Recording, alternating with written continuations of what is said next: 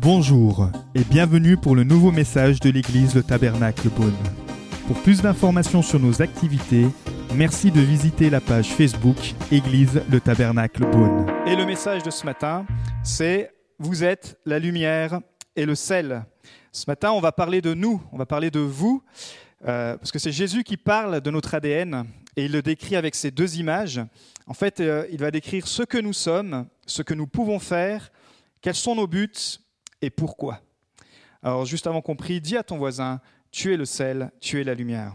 Seigneur, merci parce que ce matin encore, tu veux nous parler et on, on veut t'ouvrir nos cœurs afin que tu puisses euh, faire pénétrer cette parole, que chacun, chacune puisse recevoir ce que tu, as, ce que tu veux déposer dans son cœur ce matin, dans le précieux nom de Jésus.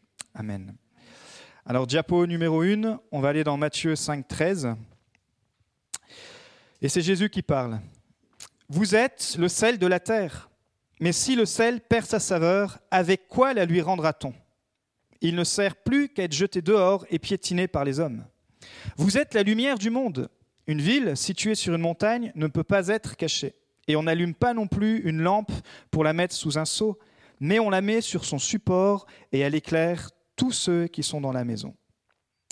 Que, de la même manière, votre lumière brille devant les hommes, afin qu'ils voient votre belle manière d'agir et qu'ainsi ils célèbrent la gloire de votre Père céleste. Alors le thème, comme vous l'avez entendu, le thème de mon message ce matin, c'est Vous êtes la lumière, vous êtes le sel.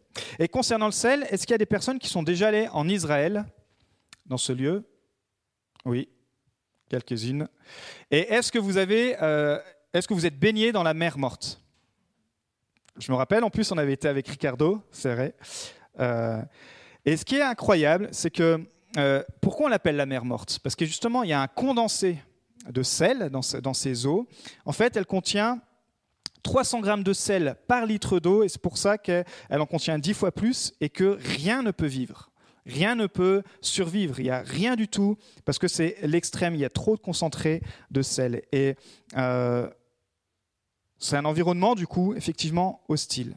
Pourtant, de l'autre côté, sans sel, on ne peut pas vivre. Euh, vous savez que c'est vital pour la santé de notre corps, il est indispensable à notre organisme, c'est lui qui apporte les sels minéraux et les oligoéléments qui permettent de maintenir l'hydratation optimale de notre corps. Ça, c'est concernant le sel. Et concernant la lumière, pareil, elle est vitale au bon accomplissement de nos cycles biologiques. Et un autre point commun entre le sel et la lumière, c'est qu'ils changent leur environnement, mais sans se changer. Vous voyez, vous mettez du sel dans l'eau, et ben le, sel va, l'eau va prendre euh, le goût du sel. La lumière, malgré la profondeur des ténèbres, elle va rester la lumière. Alors je crois que Jésus il utilise ces deux métaphores pour nous dire que justement le sel et la lumière sont indispensables, ils sont stables, de même, nous, en tant qu'enfants de Dieu, nous sommes rendus euh, indispensables et on est, on est appelés à être stables. Mais je crois qu'il y a aussi deux paradoxes qu'on peut voir. C'est que le sel, quand on regarde de plus près, il est composé de deux choses en fait, de sodium et de chlore. Alors que le sodium est un beau métal mou, euh, de couleur argentée, le chlore est très réactif, très toxique, très euh, corrosif, très oxydant. Et il y a donc un paradoxe dans la composition du sel il y a une bonne chose associée à une moins bonne chose qui donne ensemble le sel, qui donne ensemble une bonne chose. Et je crois que ça nous ressemble beaucoup. Nous sommes, quand on devient chrétien, nous sommes remplis du Saint-Esprit, et le Saint-Esprit, qui est cette bonne chose, vient habiter un corps déchu, vient habiter un être, vient habiter des, des personnes comme vous et comme moi qui sommes enclins au péché. Et pourtant, ces deux choses assemblées ensemble, le Saint-Esprit et la personne qui reçoit, qui reçoit Dieu, qui reçoit le Saint-Esprit en lui, qui reçoit Jésus, alors peut apporter la vie, alors devient euh, une personne qui a la vie en lui. Regardons la lumière, il y a aussi un paradoxe. La lumière, elle semble blanche, elle semble pure, pourtant quand elle traverse un prisme, on y voit plusieurs couleurs. Et puis même quand en ce moment, peut-être on va en voir euh, euh, un petit peu partout des arcs-en-ciel. Il y a plusieurs couleurs. Pourquoi? C'est comme l'Église. On est un, nous sommes unis à Christ par la foi, par le baptême, par le Saint-Esprit, par la grâce, mais on est varié dans notre composition. il y a plusieurs couleurs aussi dans l'Église.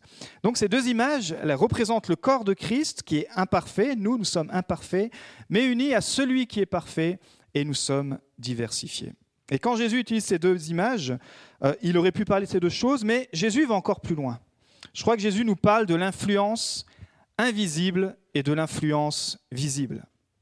Ces deux exemples, le sel et la lumière, comme je vous l'ai dit, elles changent leur environnement, mais sans jamais, sans être altérées. Et le sel, si vous regardez, ça a une influence invisible, alors que la lumière, ça a une influence visible. Je crois que ces deux illustrations, ça nous parle vraiment du royaume de Dieu. Et je crois que c'est vraiment une parole même prophétique pour l'Église. Je crois que nous sommes appelés en tant qu'Église euh, à être visibles, à influencer, à changer notre société. Et je crois que nous sommes appelés aussi en tant qu'Église, comme le sel, parfois par la prière qui paraît invisible, mais de pouvoir prier contre l'injustice, de pouvoir prier contre les choses qui, euh, euh, qui vont à l'encontre de Dieu, de pouvoir prier pour que notre société soit, soit changée par la présence de Dieu. Nous sommes appelés comme le sel à agir par la prière, qui paraît invisible, mais nous sommes aussi appelés à avoir une influence visible. Et euh, je crois que, vous le savez, on, prêche beaucoup sur ça. Nous sommes, vous êtes, peu importe votre âge, peu importe votre emploi, peu importe euh, vos origines, etc., vous êtes, vous êtes un leader. Vous êtes une personne qui a de l'influence. Et dans ces deux cas, sans que nous soyons euh, changés par notre environnement, nous pouvons changer notre environnement. Et il a été dit aussi durant cette pensée que Magali a eue, c'est que pendant cette année, on a vécu vraiment et on est en train de traverser encore des moments pénibles. Et pour certains, ça a été très dramatique. C'était synonyme de perte d'emploi. Pour d'autres, c'était même plus dramatique que ça, perte de, personnes. D'autres qui ont été personnellement touchés de près par l'épidémie. Euh, ça a généré de la, frustration, euh, pas que dans notre Église, mais je parle dans l'Église en général. Ça, a généré, mais aussi dans la société, de la colère, euh, du traumatisme. Les gens sont en perte de repères. On, voit vraiment qu'il y a un soulèvement qui, est, palpable. Mais je crois que, et le message de, Jésus est clair, je crois qu'en tant que sel, nous ne devons pas être influencés par ce qui se passe dans le monde, ni par les ténèbres, ni par l'ADN séculier, l'ADN de, ce monde, mais c'est l'inverse. En tant que sel, nous devons assainir. Assainir notre environnement avec ce qui nous a été donné. Assainir et dans les ténèbres, apporter la lumière de l'espoir. Alors ouais, c'est beaucoup plus compliqué. C'est beaucoup plus difficile, mais ce n'est pas impossible. Et on va regarder une histoire qui est particulière. Si vous aimez les, histoires fantastiques, mais là c'est une histoire fantastique mais réelle, plongez-vous dans, la vie du prophète Élisée. C'est la diapo numéro 2, dans le deuxième livre des rois, au chapitre 2. On va voir que Élisée, c'était vraiment un homme de miracle. Mais ici, on va voir qu'il va faire un miracle particulier. Deux rois, chapitre 2, verset 19. Les habitants de la ville dirent à Élisée La ville est bien située, comme le voit mon Seigneur mais l'eau est mauvaise et la terre ne produit rien. Il dit, Élisée qui parle, Apportez-moi un plat neuf et mettez-y du sel. Et ils lui apportèrent. Il alla vers la source d'eau, il jeta du sel et annonça, Voici ce que dit l'Éternel, je rends cette eau saine et il n'en proviendra plus ni mort ni stérilité. Et l'eau est devenue saine jusqu'à aujourd'hui conformément à la parole annoncée, prononcée par Élisée. Quelle situation dramatique pour cette ville. Les eaux de toute cette ville étaient infectées et toute la ville était impactée, depuis les enfants jusqu'aux grands-parents, depuis les animaux jusqu'aux agriculteurs, puisque quand l'eau est infectée, eh bien effectivement, on pourrait parler même, peut-être c'était un virus qu'il y avait dans l'eau, on ne sait pas, mais on ne peut plus se nourrir on peut plus travailler, on peut plus euh, se laver. Vous savez, on peut se passer de nourriture un certain temps, mais se passer d'eau, au bout de trois jours, ça devient quand même compliqué. L'eau, elle est partout dans notre vie, et là, elle est partout dans cette ville, pour manger, pour se laver, pour évacuer les déchets, comme j'ai dit, pour les agriculteurs, pour les animaux. Et les habitants de cette ville sont désespérés, comme on pourrait l'être. Si tout à coup on nous disait, ne touchez plus à l'eau, euh, votre eau est polluée. Nous, quand on est revenu de congé, on a ouvert le robinet, et il y a une sorte de couleur bizarre qui est sortie du robinet. On s'est dit, oula, c'était particulier. Euh, et, on n'avait pas envie de boire cette eau. Et puis après l'eau, heureusement, c'est assaini à nouveau. Mais là, les habitants, qu'est-ce qui se passe? Ils vont aller chercher. Qui vont-ils aller chercher? Ils auraient pu appeler toutes sortes d'organismes, peut-être le Veolia de l'époque. Ils auraient pu appeler le maire, ils auraient pu appeler les leaders séculiers de leur ville. Peut-être ça, ils l'avaient fait. Et peut-être les, les gens n'avaient plus de solution. Mais là, ils vont aller chercher Élisée. Waouh. Élisée qui était connu pour l'onction de Dieu. Comme vous, comme moi, nous avons reçu cette onction de Dieu. Et littéralement, le prénom Élisée veut dire Dieu est sauveur. Alors le gars, il avait un peu la pression avec son prénom. Euh, quand on devait l'appeler, il devait dire oui, je porte le prénom Dieu est sauveur, va falloir que j'assume, va falloir que j'assume un petit peu ma foi. Mais alors qu'Élisée va à la source, il fait quelque chose d'extraordinaire. il dit d'amener un plat neuf, d'y mettre du sel, et puis il, n'arrête pas là, il, utilise des choses naturelles, mais il y ajoute la puissance surnaturelle. Il va prophétiser, c'est-à-dire qu'il va parler de la part de Dieu. C'est-à-dire qu'on voit que c'était Dieu qui l'avait conduit, et il va dire de la part de Dieu, à travers cet acte prophétique, à travers cet acte symbolique, Dieu va agir. Et miraculeusement, c'est pas à cause de la puissance du sel en lui-même, on a bien compris, c'est à cause de la foi et de la parole de Dieu qui a été mise en application. L'eau est rendu pur. Et une ville a été sauvée. Des vies, des enfants, des parents, des travails, des animaux, l'agriculture a été sauvée. C'est, pour moi, c'est un miracle assez incroyable quand même, assez particulier. Et quel est le point? C'est que Élisée a changé son environnement, alors qu'il aurait pu être changé par l'environnement. Il aurait pu tomber comme tout le monde dans, le désespoir et se dire bah oui, bah écoutez, c'est comme ça, on va mourir, il n'en est pas autrement. L'environnement, les circonstances, mais c'est un homme de Dieu et il portait ce nom Dieu est sauveur. Il a mis son espoir en Dieu et Dieu lui a dit bah voilà comment va falloir que tu agisses. Tu vas être le sel pour cette ville. Tu vas être le sel pour cette région. Tu vas être le sel pour cette famille. Tu vas être le sel pour cet ami. Tu vas être le sel pour, cette, euh, euh, pour cet endroit. Vous voyez, je vois vraiment l'Église en France avec cette même puissance. C'est la puissance de purifier notre environnement. Dans Éphésiens 5, 26, je vais, simplement le lire, mais Jésus nous a dit qu'il nous a dit qu'il a purifié et lavé l'Église par l'eau de sa parole. Donc nous sommes rendus purs, pas par nos propres efforts, mais par la grâce de Jésus. Peut-être toi tu te regardes, tu te dis wow, avec les semaines, les mois que je traverse, là je suis loin d'être pur. Oui, mais en Christ, Christ lave et à travers la puissance de sa parole. Et c'est pour cela que c'est là où nous devons aller boire à cette eau qui est la parole, parce que c'est elle qui nous rend purs. Et encore une fois, je vous encourage à, reprendre votre Bible, même venir peut-être à l'église avec votre Bible, à la souligner. C'est tellement important d'avoir la parole qui peut vous rendre pur. Alors, diapo numéro 3, on va voir l'influence maintenant de la lumière. Jean 1, verset 1. Au commencement, la parole existait déjà. La parole était avec Dieu, et la parole était Dieu. Elle était au commencement avec Dieu. Tout a été fait par elle, et rien de ce qui n'a été fait n'a été fait sans elle. En elle, il y avait la vie, et cette vie était la lumière des êtres humains. La lumière brille dans les ténèbres, et les ténèbres ne l'ont pas accueillie. On voit que la lumière, elle n'est pas submergée par les ténèbres. Elle n'est pas impressionnée, elle n'est pas intimidée. Mais la lumière, elle jaillit et elle chasse les ténèbres.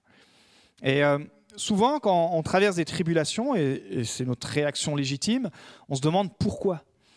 Jésus nous a dit que on aurait à souffrir dans le monde. Mais il rajoute cette phrase J'ai vaincu le monde. Vous aurez à souffrir, mais j'ai vaincu le monde. Puisque ce monde passera, mais lui ne passera pas. Et, et je crois, durant ces temps peut-être de souffrance, durant ces temps d'incompréhension, se rappeler Ok, ma souffrance, elle est là, elle existe, mais Jésus, tu as vaincu. Jésus, tu es vainqueur et je veux regarder à toi et je veux chasser peut-être euh, les ténèbres dans mes pensées, dans ma vie. Nous sommes le sel et c'est possible d'assainir notre environnement. Et je pense que c'est une bonne responsabilité, une belle responsabilité même. Ça parle de notre influence, ça parle de ton influence au travail, dans ta famille, dans ton cercle proche, dans ton cercle élargi. Regardez l'influence d'une ville. C'est le verset 14 de Matthieu 5. Une ville située sur une montagne ne peut pas être cachée. Et on n'allume pas non plus une lampe pour la mettre sous un seau, mais on la met sur son support et elle éclaire tous ceux qui sont dans la maison. Ici, bien sûr, Jésus fait un parallèle, quand il parle à ses auditeurs, à la ville de Jérusalem. Pour eux, pour les Israélites qui écoutent, forcément ça percute, puisqu'il y avait des prophéties sur cette ville, comme quoi elle serait la lumière des nations, comme quoi de là viendrait le salut et serait accessible pour chacun, pour chacune. Mais surtout pourquoi? Parce qu'effectivement, pour ceux aussi qui sont allés en Israël, elle est, elle est située en hauteur. Et même si aujourd'hui il y a plein de travaux, etc., euh, on peut s'imaginer qu'à l'époque, il y avait beaucoup moins d'habitations et qu'au loin, quand la nuit s'apaisait, quand la nuit tombait, à la lueur des lumières de Jérusalem, eh bien dans, tous les environs, on voyait cette ville au loin. Et vous savez que cette ville, elle était connue. C'est pour ça que les gens du monde entier venaient pour voir euh, le temple, etc. Et c'est pour ça que Jésus utilise cette parabole, utilise cette métaphore pour dire la nuit, la lumière de la ville de Jérusalem sera visible à des kilomètres et des gens sans espoir retrouveront espoir. Des gens, vous, avez vu hein, tout ce qui se passe durant les ténèbres, c'est là qu'il y a des agressions, c'est là qu'il y a des choses euh, innommables qui se passent. Jésus dit justement, dans les ténèbres, je vais placer une ville avec de la lumière et les gens pourront trouver un refuge. Vous savez, la France, elle est passée par le siècle des Lumières. D'ailleurs, dès que vous voyagez un petit peu, ou quand il y a des gens, des voyageurs qui viennent chez nous, ils se rappellent qu'on est, on est censé être euh, la France des Lumières. D'ailleurs, il y a la fête des Lumières, etc. Mais le problème, c'est que cette lumière, paradoxe, c'est qu'elle a poussé notre pays dans les ténèbres, dans, les ténèbres, le ténèbre spirituel. Et, mais je crois que littéralement, l'appel de Dieu pour notre pays, et je suis vraiment sincère quand je le pense, c'est qu'elle soit une lumière spirituelle qu'elle soit une lumière spirituelle. Il y a eu tellement de promesses, il y a tellement de promesses. On croit à ce réveil qui, est là, qui est en attente, et on croit à cette lumière qui va pouvoir aussi sortir de la France. Peut-être quand elle sera au plus bas, peut-être quand euh, on ne s'y attendra pas, on dirait mais là c'est impossible que la France devienne un exemple spirituel, mais je crois que la France est un exemple spirituel. Quand on va en Suisse et qu'on discute un peu avec les pasteurs, ils sont impressionnés quand on implante des églises en France. Parce qu'ils me disent, mais waouh, avec l'athéisme, avec tout ça, vous arrivez encore à faire avancer le christianisme en France. Ils nous prennent pour des héros, littéralement. C'est sûr, là-bas, c'est plus facile. Hein en Suisse. Euh, en plus, en France, ils savent, ils disent, mais vous n'êtes même pas financé, vous êtes obligé d'avoir un travail à côté. Nous, on a le salaire, on a tout ce qui va bien. Et, euh, et en fait, ça les challenge. Ils disent, waouh, il faut qu'on se réveille. Ils disent, quand les Français se convertissent, c'est des vrais chrétiens. Parce que c'est tellement compliqué en France d'avoir accès euh, à, Christ, de se rendre humble et pour dire je suis un chrétien, je m'affirme. Donc quand vous voyagez un petit peu, vous êtes vus comme des héros de la foi. Parce que je vous assure que la France, on est dans cette situation post-christianisme et on est vraiment on est vraiment des héros dans la foi pour ceux dans d'autres pays, Brésil, etc., euh, où la foi est assez facile. Mais je crois que cette promesse sur notre pays, elle va être là et elle va s'accomplir. Que notre France va vraiment être connue, pas simplement pour le siècle des Lumières, mais pour la lumière spirituelle qui est Jésus-Christ. Et ça commence par vous, ça commence par moi, ça commence par une ville, ça commence par Beaune, puisque c'est la ville dans laquelle Dieu nous a, nous a donné de, vivre pour le moment, d'implanter, de, de, de, pouvoir proclamer son nom.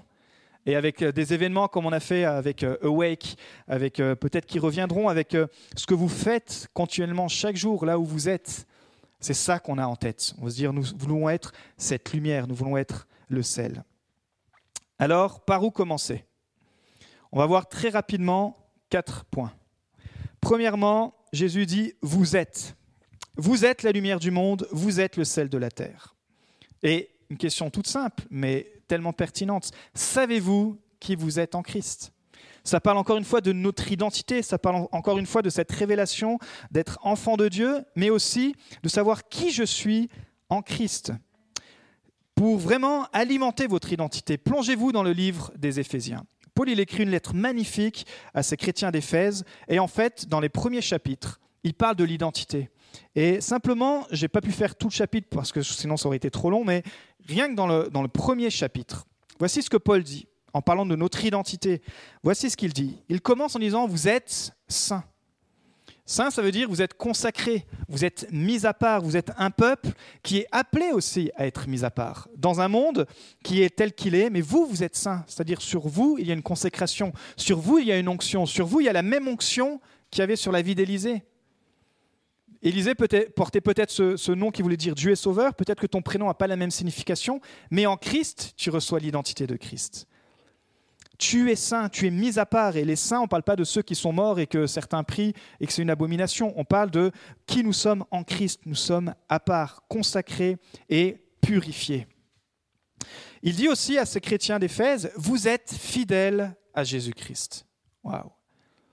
Et ça, c'est un, un, bon argument sur notre identité, de ma fidélité à Jésus-Christ. Comment dans les, moments peut-être de troubles, dans les moments de, de combat, est-ce que je reste fidèle à Jésus-Christ? Est-ce que euh, je suis fidèle au Sauveur? Est-ce que je suis fidèle à celui qui est mon Dieu, mon roi?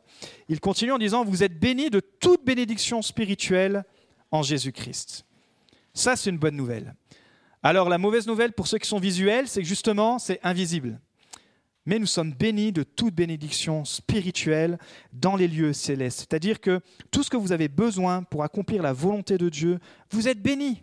Et moi, je l'applique même dans le monde séculier. Souvent, je le dis avec ceux qui sont dans le commerce avec moi. À chaque fois, avant d'aller à un rendez-vous, je dis Seigneur, donne-moi du succès. Bénis mon entretien.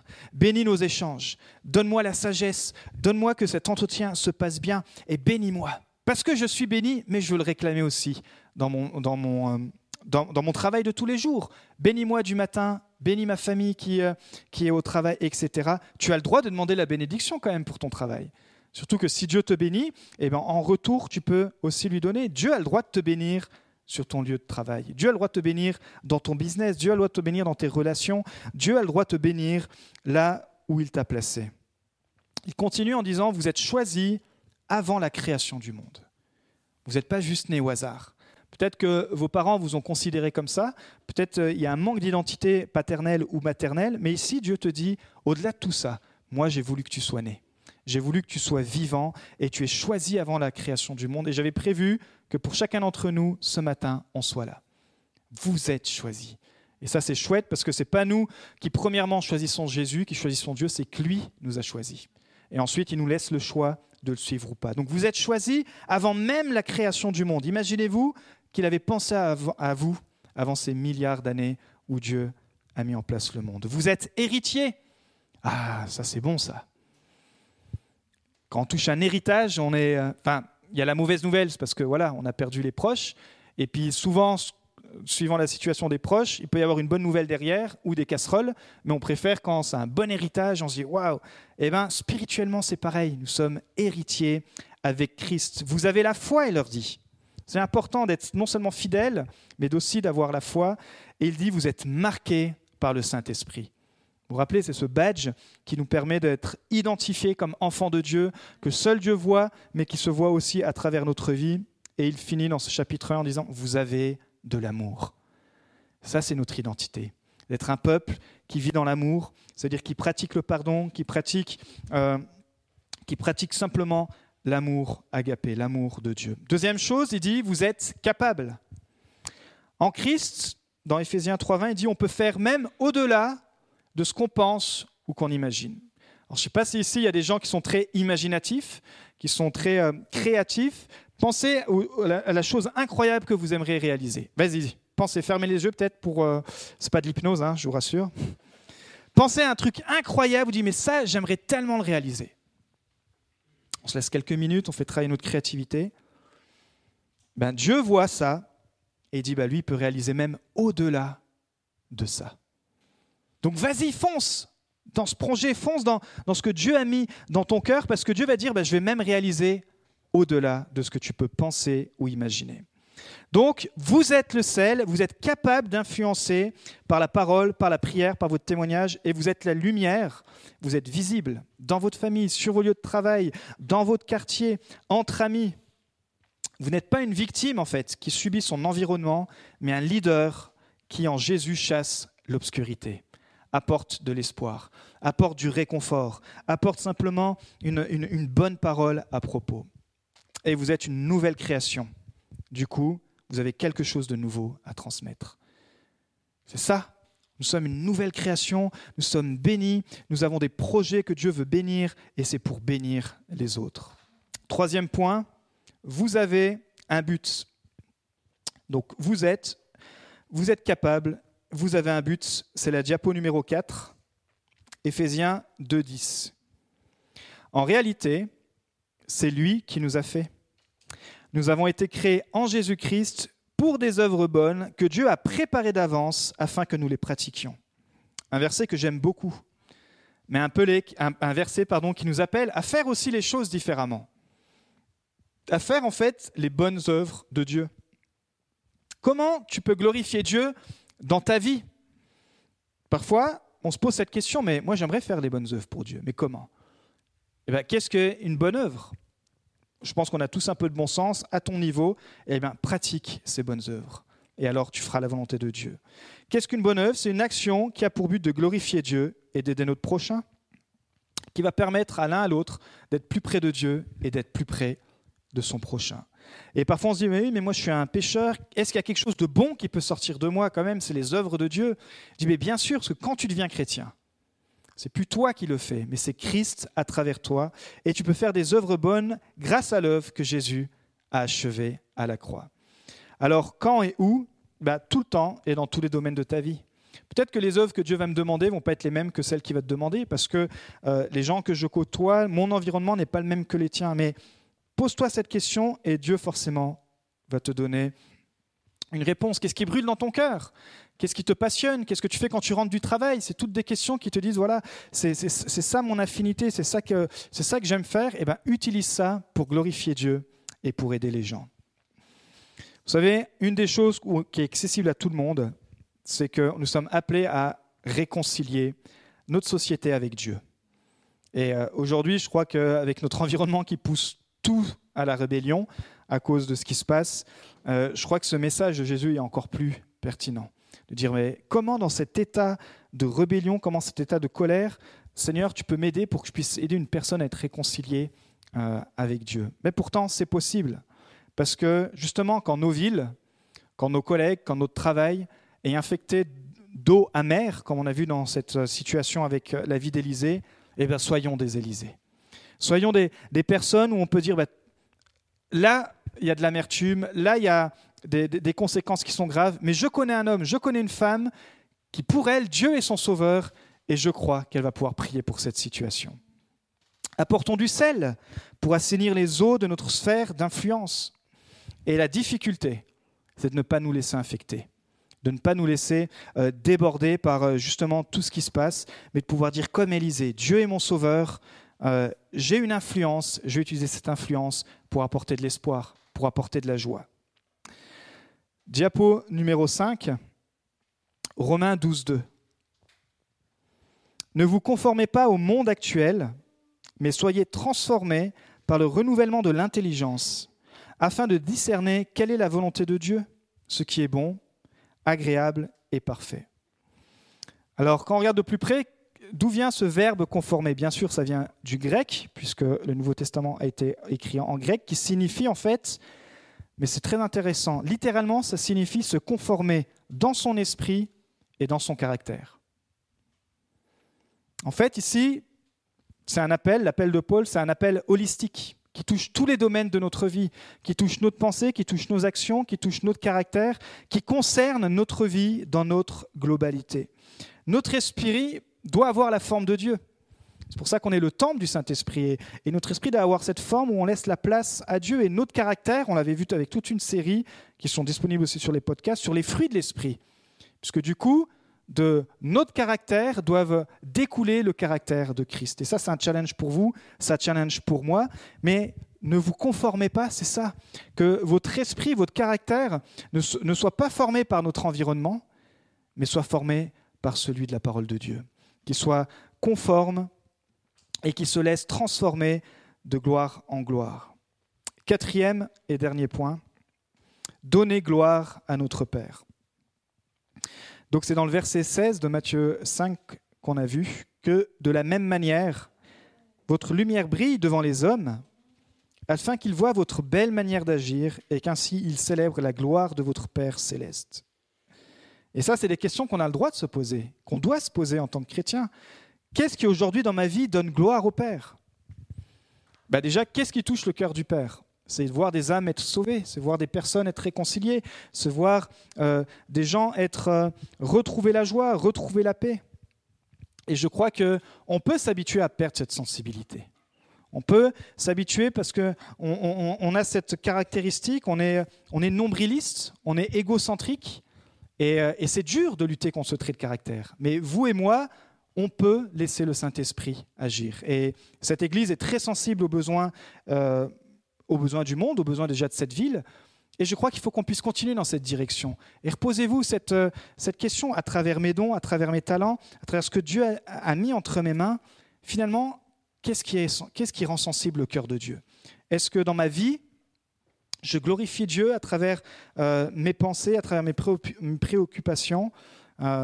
Jésus il a été très dur. Vous savez avec quel type de personne Vous le savez très bien, c'est avec les religieux dans le Nouveau Testament. Pourquoi? Parce que eux se préoccupaient forcément de leur apparence. Ils se préoccupaient d'aller au temple, de faire des belles cérémonies. Mais à l'intérieur, ils étaient infectés par leur égocentrisme. Il y a ce, leader de louange qui passe devant euh, cet homme, ce samaritain, cet homme, pardon, ce juif qui s'est fait agresser et qui va tourner la tête. Et puis il y a le pasteur qui passe aussi et tellement préoccupé par euh, toutes les choses à faire certainement et qui détourne le regard. Et puis finalement il y a un homme non juif justement, le bon samaritain, qui passe et Jésus il est en train de, réveiller les religieux de l'époque. Ils disent mais est-ce que vous êtes devenus insensibles aux besoins qui nous entourent? Est-ce que finalement à travers le, le train de travail, à travers des choses qui sont légitimes, mais nous sommes le sel, nous sommes la lumière et nous pouvons être encore plus sensible pour euh, le besoin d'autrui, encore plus sensible pour ce, monde qui a besoin de retrouver, d'être réconcilié avec Dieu. Vous êtes la lumière, vous êtes le sel, c'est notre ADN. Et dernière diapo, le diapo 6, Colossiens 4, 6. Que votre parole soit toujours pleine de grâce et assaisonnée de sel, afin que vous sachiez comment il faut répondre à chacun. Waouh, c'est un bel encouragement à pouvoir utiliser notre langage, à pouvoir utiliser notre communication pour, euh, bah, pour nous réconcilier, pour parfois, on a envie de se dire, bah, écoute, là, là je me retiens, apporter un peu de grâce. Parce que si nous, on a besoin de grâce, les autres ont besoin de grâce. Moi, j'ai tellement besoin de la grâce de Dieu et, je veux pouvoir être un porteur aussi de la grâce de Dieu. Et, je pense qu'on est tous dans ce cas-là où on veut que nos vies soient ces, porteurs qui, quand on, vous voit, quand on te voit, on dit mais ça c'est une personne qui est influente dans la prière. Alors bien sûr, les gens qui ne sont pas chrétiens vont pas utiliser ces mots-là. Ils peuvent dire oui, lui il a son Dieu, mais c'est intéressant parce que cette personne, dans la crise, eh ben, je la trouve quand même assez calme. Euh, je la trouve quand même assez sereine. Ben, ça, c'est des petits indices pour dire vous êtes comme Élisée. Sur votre identité, on a pu euh, marquer Dieu est sauveur. Vous êtes la lumière du monde. Vous êtes le sel de la terre. C'est ce que nous sommes. C'est ce que nous pouvons faire, c'est notre but, et nous voulons continuer d'avancer dans ce sens en rendant gloire à Dieu. Nous espérons que vous avez apprécié le message de cette semaine. Pour plus d'informations sur notre Église, merci de visiter la page Facebook Église le Tabernacle Beaune.